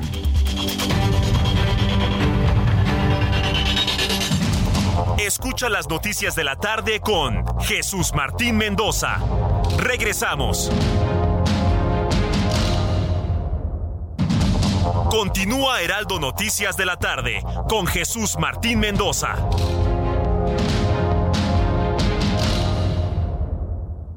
CAT promedio de 31.6% sin IVA, vigencia del 1 al 31 de julio. El crecimiento para tu negocio lo tiene RAM Pro Master Rapid. Estrénala hoy desde 299,900 pesos y tasa desde 9.75%. RAM Pro Master Rapid, más espacio para tu negocio con 3.3 metros cúbicos de almacenamiento. Rama todo con todo. Son las siete y media, las 19 horas con 30 minutos, hora del centro de la República Mexicana. Quiero informarles que acaba de temblar en Chiapas. Acaba de temblar en Chiapas, fue una magnitud regular, 5.4 grados según el dato preliminar que está dando a conocer el Servicio Sismológico Nacional. La ubicación del epicentro es a 296 kilómetros al sureste de Ciudad Hidalgo, Chiapas. Esto lo coloca en el mar. No hay en este momento algún tipo de alertamiento por, por tsunami ni nada por el estilo. E inclusive en algunas zonas de la entidad chiapaneca se asegura que ni siquiera se sintió sin embargo, es un sismo que vale la pena eh, mencionarlo por el nivel de magnitud que tuvo, por su magnitud de 5.4. Ah, eh, Protección Civil del Estado de Chiapas no reporta ningún tipo de afectación y tampoco de Guatemala. Recuerde que los sismos que se producen en esta zona de Chiapas también son sentidos en Guatemala, inclusive en la ciudad capital. 7.31 hora del centro del país. Saludo con muchísimo gusto en esta noche a Luis Eduardo Velázquez, director del diario semanario Capital CDMX. Estimado Luis, qué gusto saludarte. Te escuchamos para cerrar semana. Buenas noches, estimado Jesús Martín, y un saludo a tu auditorio. Sí, fíjate que para cerrar la semana, hoy el Congreso de la Ciudad de México realizó un periodo extraordinario bastante productivo. Pese a que están de receso los 66 diputados locales, lo que no hicieron en el periodo ordinario lo están resolviendo ahora. La agenda tiene que ver con temas en materia de desarrollo urbano, penal, civil y asuntos sociales, aunque hay algunos temas delicados como los cambios de uso de suelo en zonas como Polanco. Es el caso en el que el alcalde de Miguel Hidalgo, Mauricio Tabe, se había ya manifestado en contra, al igual que los vecinos, pero el punto avanzó para permitir oficinas y una universidad privada. En estos temas de desarrollo urbano, el caso más destacado es que ya se eliminó el tema de suelo rural, ese concepto ya no está en la Constitución capitalina y habrá otros pendientes como los que platicamos de estas zonas ejidales y los comuneros. Por lo que toca a temas sociales, se modificaron los códigos civil y penal en un tema muy importante que es quitar la propia potestad a las personas que sean sentenciadas como feminicidas. El otro tema relevante es que se le dan atribuciones nuevamente a la Fiscalía Capitalina para que se persiga de oficio el maltrato de los animales. Es decir, ya no se tendrá que presentar una querella, sino las autoridades van a tener que actuar de inmediato en contra de los agresores. Y finalmente Jesús Martín se logró ratificar en el Pleno el Consejo Judicial Ciudadano, que está integrado por 11 personas, quienes analizarán si se ratifica o no a Ernestina Godoy por cuatro años más al frente de la Fiscalía de Justicia Capitalina. ¿Cuatro años más entonces para Ernestina Godoy? Cuatro años más, pero todavía falta que lograra la mayoría calificada. No tiene el voto del PAN. Sería solo que el PRI o el PRD le aporten votos para esta ratificación. Se ve complejo, pero puede ser. Correcto, pues eh, Luis, vamos a estar muy atentos la próxima semana sobre esto. Muchas gracias, que tengas muy buen fin de semana, Luis. Gracias, igualmente, buen fin de semana y un abrazo, Jesús Martín. Hasta luego, que te vaya muy bien. Son las 7.34, 7.34 horas del centro de la República Mexicana. Vamos a revisar información internacional con Alina Leal Hernández. En Italia, un la ciudad de Milán y provocó afectaciones en la ciudad como inundaciones, desbordamientos y árboles caídos, así como viviendas dañadas. El presidente ruso Vladimir Putin acusó este viernes a Polonia, miembro de la OTAN, de tener ambiciones territoriales en la antigua Unión Soviética y afirmó que cualquier agresión contra Bielorrusia, la vecina y estrecha aliada de Moscú, se considerará un ataque contra Rusia. El Departamento de Justicia de la Administración de Joe Biden notificó formalmente al gobernador republicano de Texas, Greg Abbott, que alista una demanda legal contra el Estado con motivo de su polémica decisión de emplazar boyas para frenar el ingreso de inmigrantes indocumentados en la frontera entre Estados Unidos y México. En Seúl, un hombre apuñaló hoy a cuatro varones en plena calle, matando a uno de ellos y dejando a los otros tres gravemente heridos. Según informó la policía surcoreana, el agresor ya fue arrestado. El juicio contra el expresidente de Estados Unidos, Donald Trump, por mal manejo de documentos secretos comenzará en mayo del próximo año. Así lo informó la jueza que preside el caso, Alien Cannon. Este domingo, más de 37 millones de españoles están llamados a votar en las elecciones generales para elegir al presidente y a los miembros que compondrán el Congreso de los Diputados y el Senado. Muchas gracias por la información, Alina Rodríguez. Quiero informarle, eh, Alina Leal Hernández. Sí, ya, perdón. Luego me dice, ¿cómo que Rodríguez? ¿De dónde sacaste el Rodríguez? A lo mejor vi tu futuro, Ali. A lo mejor vi tu futuro. Durante la proyección de la cinta Sonido de Libertad producida por Eduardo Verástegui, el expresidente de los Estados Unidos, Donald Trump, se refirió al actor y productor y activista mexicano Verástegui como posible presidente de México, además de felicitar al elenco encabezado por Jim Cabeciel. En el evento celebrado en el club de golf del magnate en Bedminster, Nueva Jersey, Donald Trump calificó al film como el más candente de todo el mundo, lo que lo comparó con la posibilidad de que Verástegui se convierta en el próximo presidente de México, a quien deseó que haya disfrutado y aprendido de este trabajo, dijo Donald Trump. Fue increíble, posible presidente. Hacer de esta película la más candente en todo el mundo. Creo que es comparable con volverte presidente de México, ¿cierto? Así que solo queremos agradecerles a todos. Estuviste increíble y actuando. Y Tim, ¿qué trabajo hiciste? Esto es lo que dice Donald Trump, que a mí en lo personal me impacta más el hecho de que le haya dicho a Verástegui que puede ser presidente, que él mismo sabe que no lo va a hacer. Él mismo sabe que no lo va a hacer. Porque pues le falta tiempo, ¿no? Para poderse consolidar en la opinión pública. Eh, lo que me llamó poderosamente la atención es cómo ha palomeado este film que denuncia, que visibiliza este grandísimo crimen que algunos hombres, mujeres, políticos, empresarios, pues les gusta tener relaciones sexuales con niños.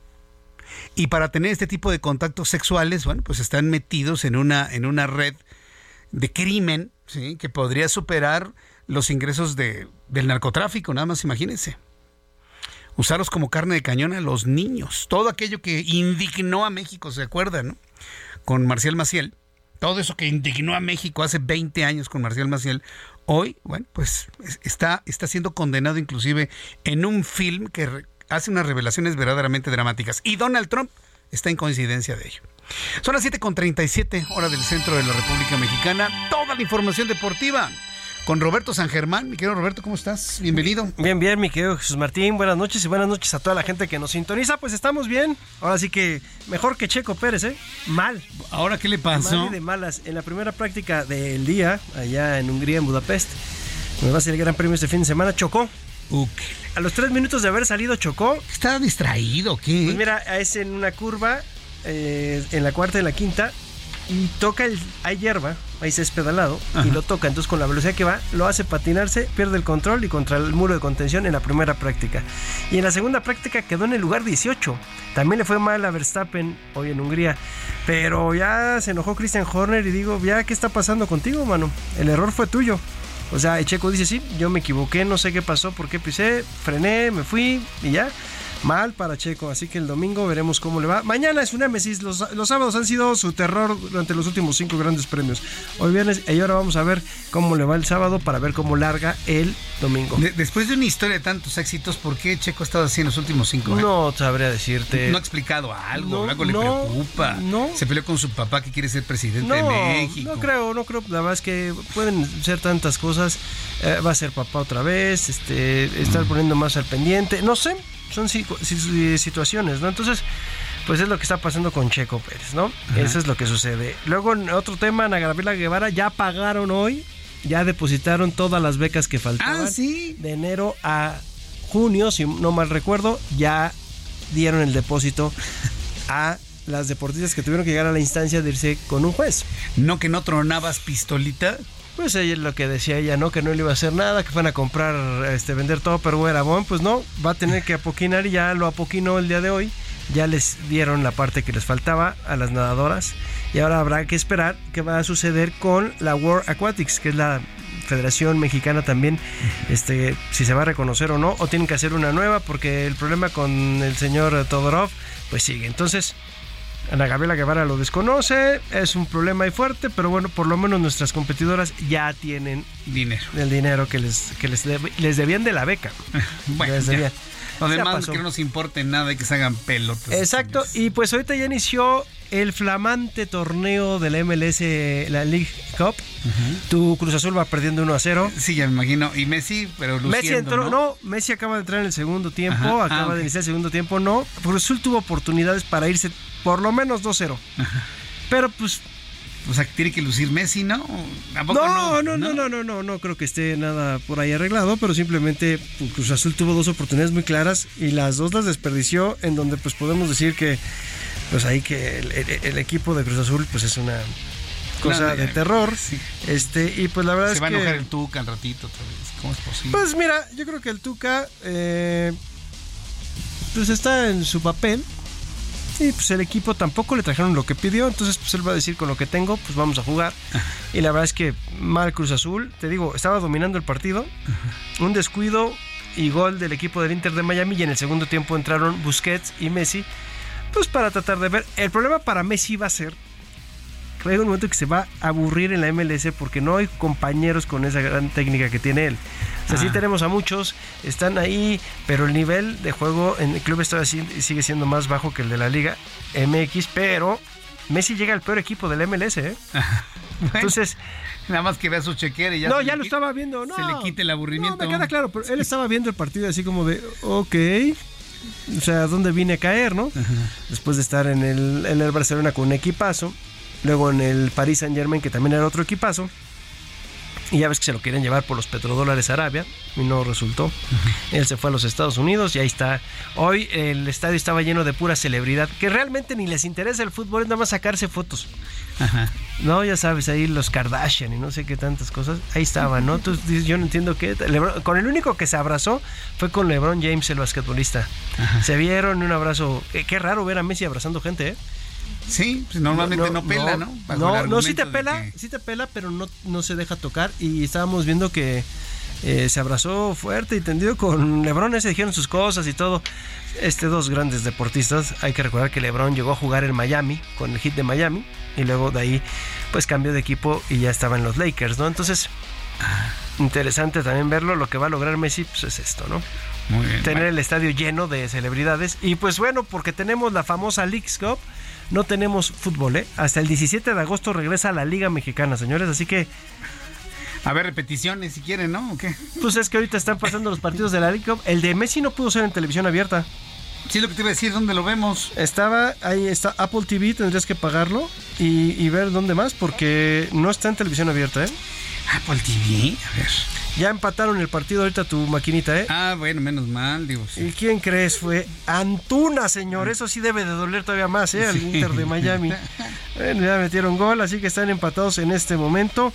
Hay que recordar que, sea, que se decía que no había empates en este torneo. Sí, sí hay empates y te vas a penales, ¿eh? Te dan un punto. Nada más. Entonces, porque de repente decía uno, es que no va a haber eh, empates. Pues no, porque te vas a penales, pero no te dan los tres puntos, te da un punto. Entonces, pues ya está la League's Cup en su apogeo. Ya también están jugando el equipo de Austin contra Mazatlán otro equipo de la Liga MX y poco a poco van a ir apareciendo los equipos mexicanos en esta League's Cup. Yo tengo Apple TV y me está pidiendo otra suscripción aparte para ver a Messi. Ay, no, adiós, bye. Pues es lo que te estoy diciendo, que te van a pedir todo así para ver a Lionel Messi. Ya luego veo ahí un resumen en YouTube. Pues estaría bien que ayudaras porque van a tener que pagar una, pero cañón dineral, ¿eh? Para que el equipo de Apple TV le pague a este hombre, ¿eh? Sí, que por cierto, algunas plataformas han estado haciendo resúmenes re buenos. En 10 minutos te ves los 90, con todos los goles, con todas las faltas, con todo. Y eso es lo que a veces yo veo, ¿eh? Ah, pues buena edición, ¿no? Una buena edición del material que traen y pues ya, con eso. Pero bien, a ver qué pasa. Yo la verdad es que esa Leagues Cup, la verdad es que no, nomás no, ¿eh? No. No, no, es un torneo todavía a mí que la Riola es muy chistoso el señor. Yo creo que nunca había estado en un puesto así, creo que de fútbol no sabe nada. El señor se pone a hablar de que esto es más importante que un mundial. Y yo, ok. Bueno, cuando, eso dijo. Eso dijo mi amigo Miquel Arriola. ¿Es tu amigo? Sí, ah, sí pues explícale del fútbol. A ver, le voy a platicar. Eso dijo. ¿En serio? que esto, es más importante que el mundial. De, de clubes y todas estas cosas, ¿no? Pero bueno. Válgame el señor. Amigo, hay que decirle al señor que hay, una, hay un torneo que se llama Champions League. Sí. Y esta sí es más poderosa que la Leagues Cup, ¿no? Entonces, Cup. que además es un, es, es, un torneo que nadie avala, ¿eh? Uh -huh. No, yo, yo, creo que lo agarraron distraído a Miquel Arriola, ¿eh? seguramente. No, no, ya lleva varios. ¿Ya lleva varios? Ya, sí, sí, sí. Entonces vive distraído, amigo. Mi querido Roberto, muchas gracias por la información. Ya veremos cómo le va el checo y lo platicamos el lunes, ¿no? Sí, claro, claro, bueno, aquí estaremos. ¿no? Muchas gracias, Roberto. Pasa bonito fin de semana igualmente. Igual igualmente. Roberto San Germán con toda la información deportiva. Son las 7.45, en 15 minutos serán las 8 de la noche. Bueno, pues ha llegado el momento que todo el mundo estaba esperando, señoras y señores. Todo el mundo quiere saber qué onda con Barbie. Yo ya conozco a dos que tres decepcionados y decepcionadas con la película. Y les digo, pues claro, es puro marketing. Todo el mundo se viste de rosa, se toma fotos en la cajita de la muñeca.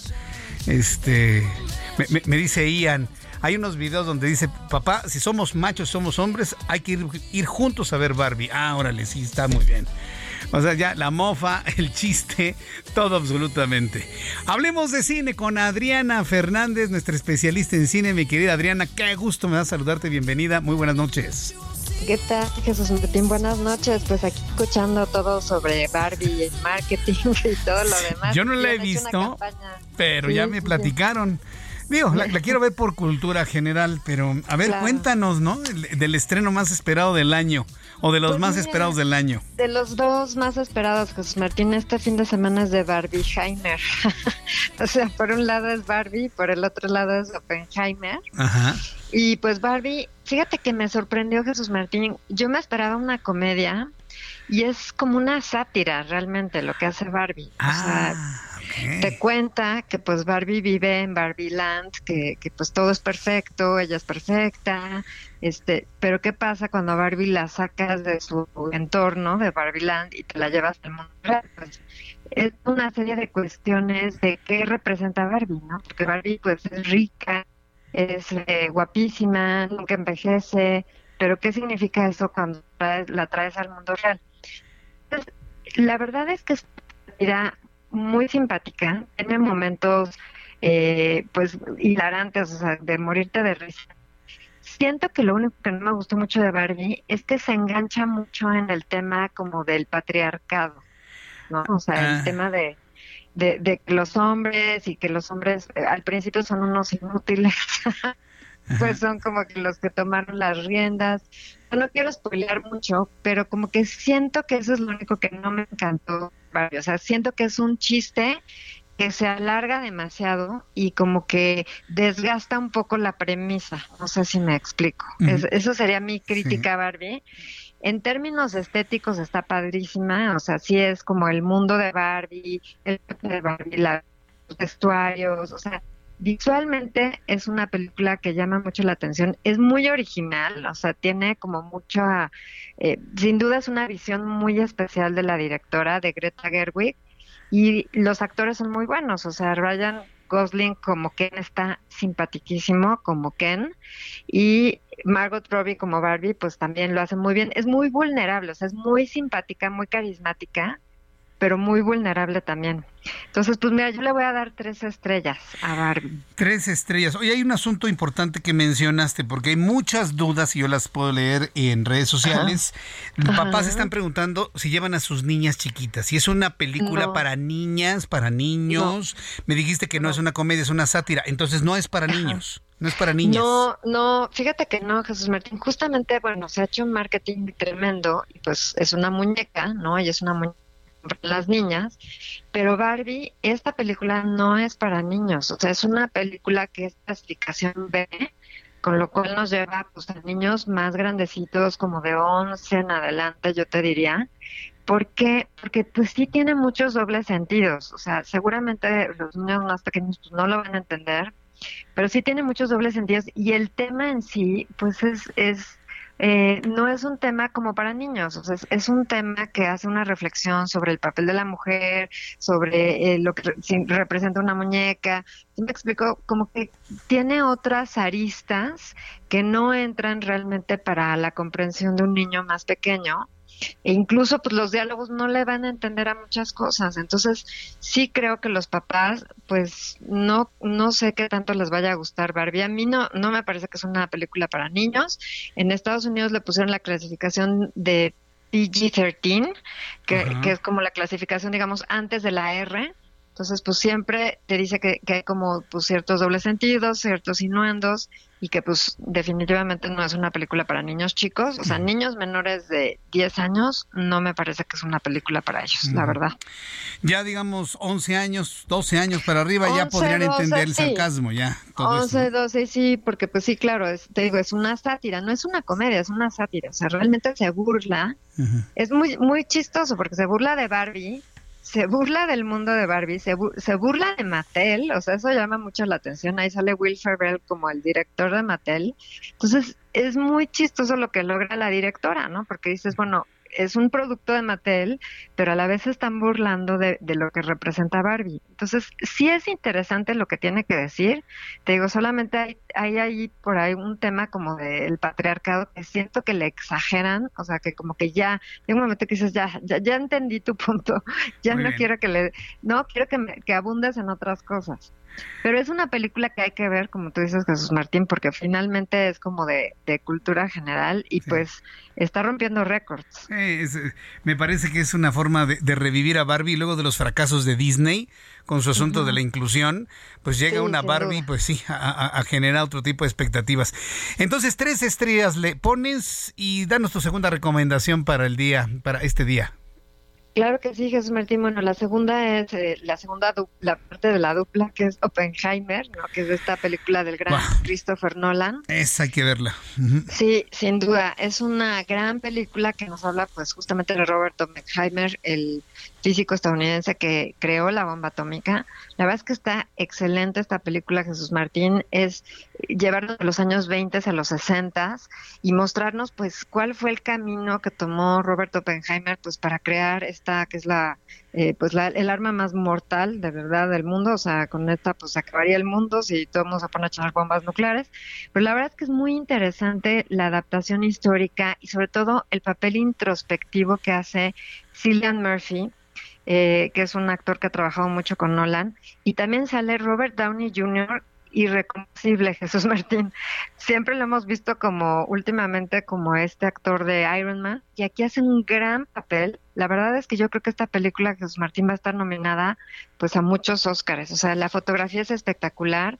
Christopher Nolan no le gusta usar efectos visuales, entonces él recreó bombas en el desierto, construyó toda la la pequeña ciudad de Los Álamos, que es donde vivían todos los físicos. La verdad es que o sea, visualmente, la temática, el guion, las actuaciones, es una gran, gran película esta de Oppenheimer. Y yo le voy a dar tres estrellas y media a esta película de Christopher Nolan. Ya imaginaba que le ibas a poner un tres estrellas y media. Es que, es que esto, estas películas de carácter histórico y que recrean pues las actitudes de algunos personajes, pues son, muy atractivas, ¿no? Sobre todo para quienes estamos metidos en el tema de la información y, la asistencia a las salas ¿Cómo te la reportan? ¿Sí, la está viendo la gente? ¿La de Oppenheimer? que sí. La gente está doblete, Jesús Martín. Compra sus boletos para Oppenheimer y luego para Barbie, o primero para Barbie y luego Qué combinación más extraña, ¿no? Exacto, exacto, porque son pues películas completamente distintas.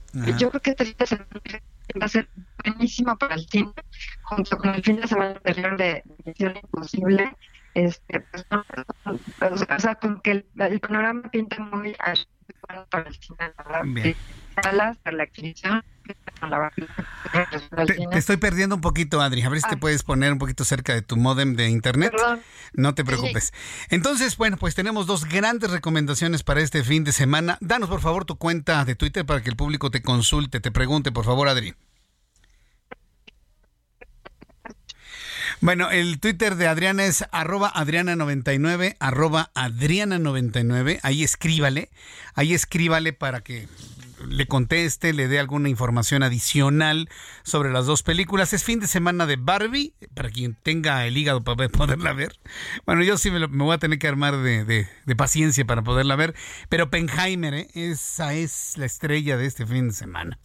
Y ya le estaré platicando la próxima semana qué tal la de Oppenheimer, qué le parece. Ya nos vamos, muchas gracias por su atención, gracias por acompañarme en este programa de noticias en el Heraldo Radio en México y los Estados Unidos. Mañana tenemos mañanera, mañana tenemos mañanera las, en punto de las 9 a través de mi cuenta de YouTube.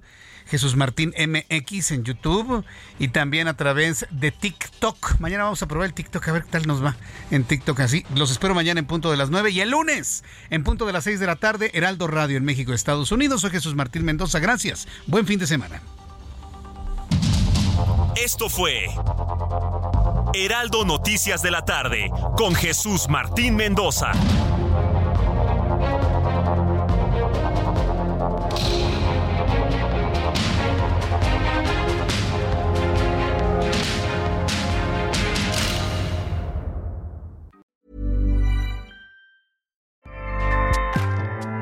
ACAST powers the world's best podcasts. Here's a show that we recommend.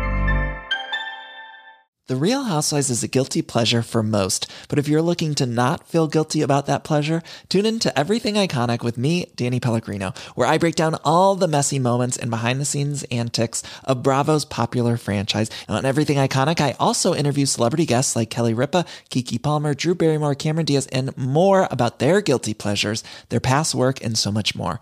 So if you're pop culture obsessed and find yourself watching way too much reality TV like me, tune in to Everything Iconic with Danny Pellegrino wherever you listen to podcasts.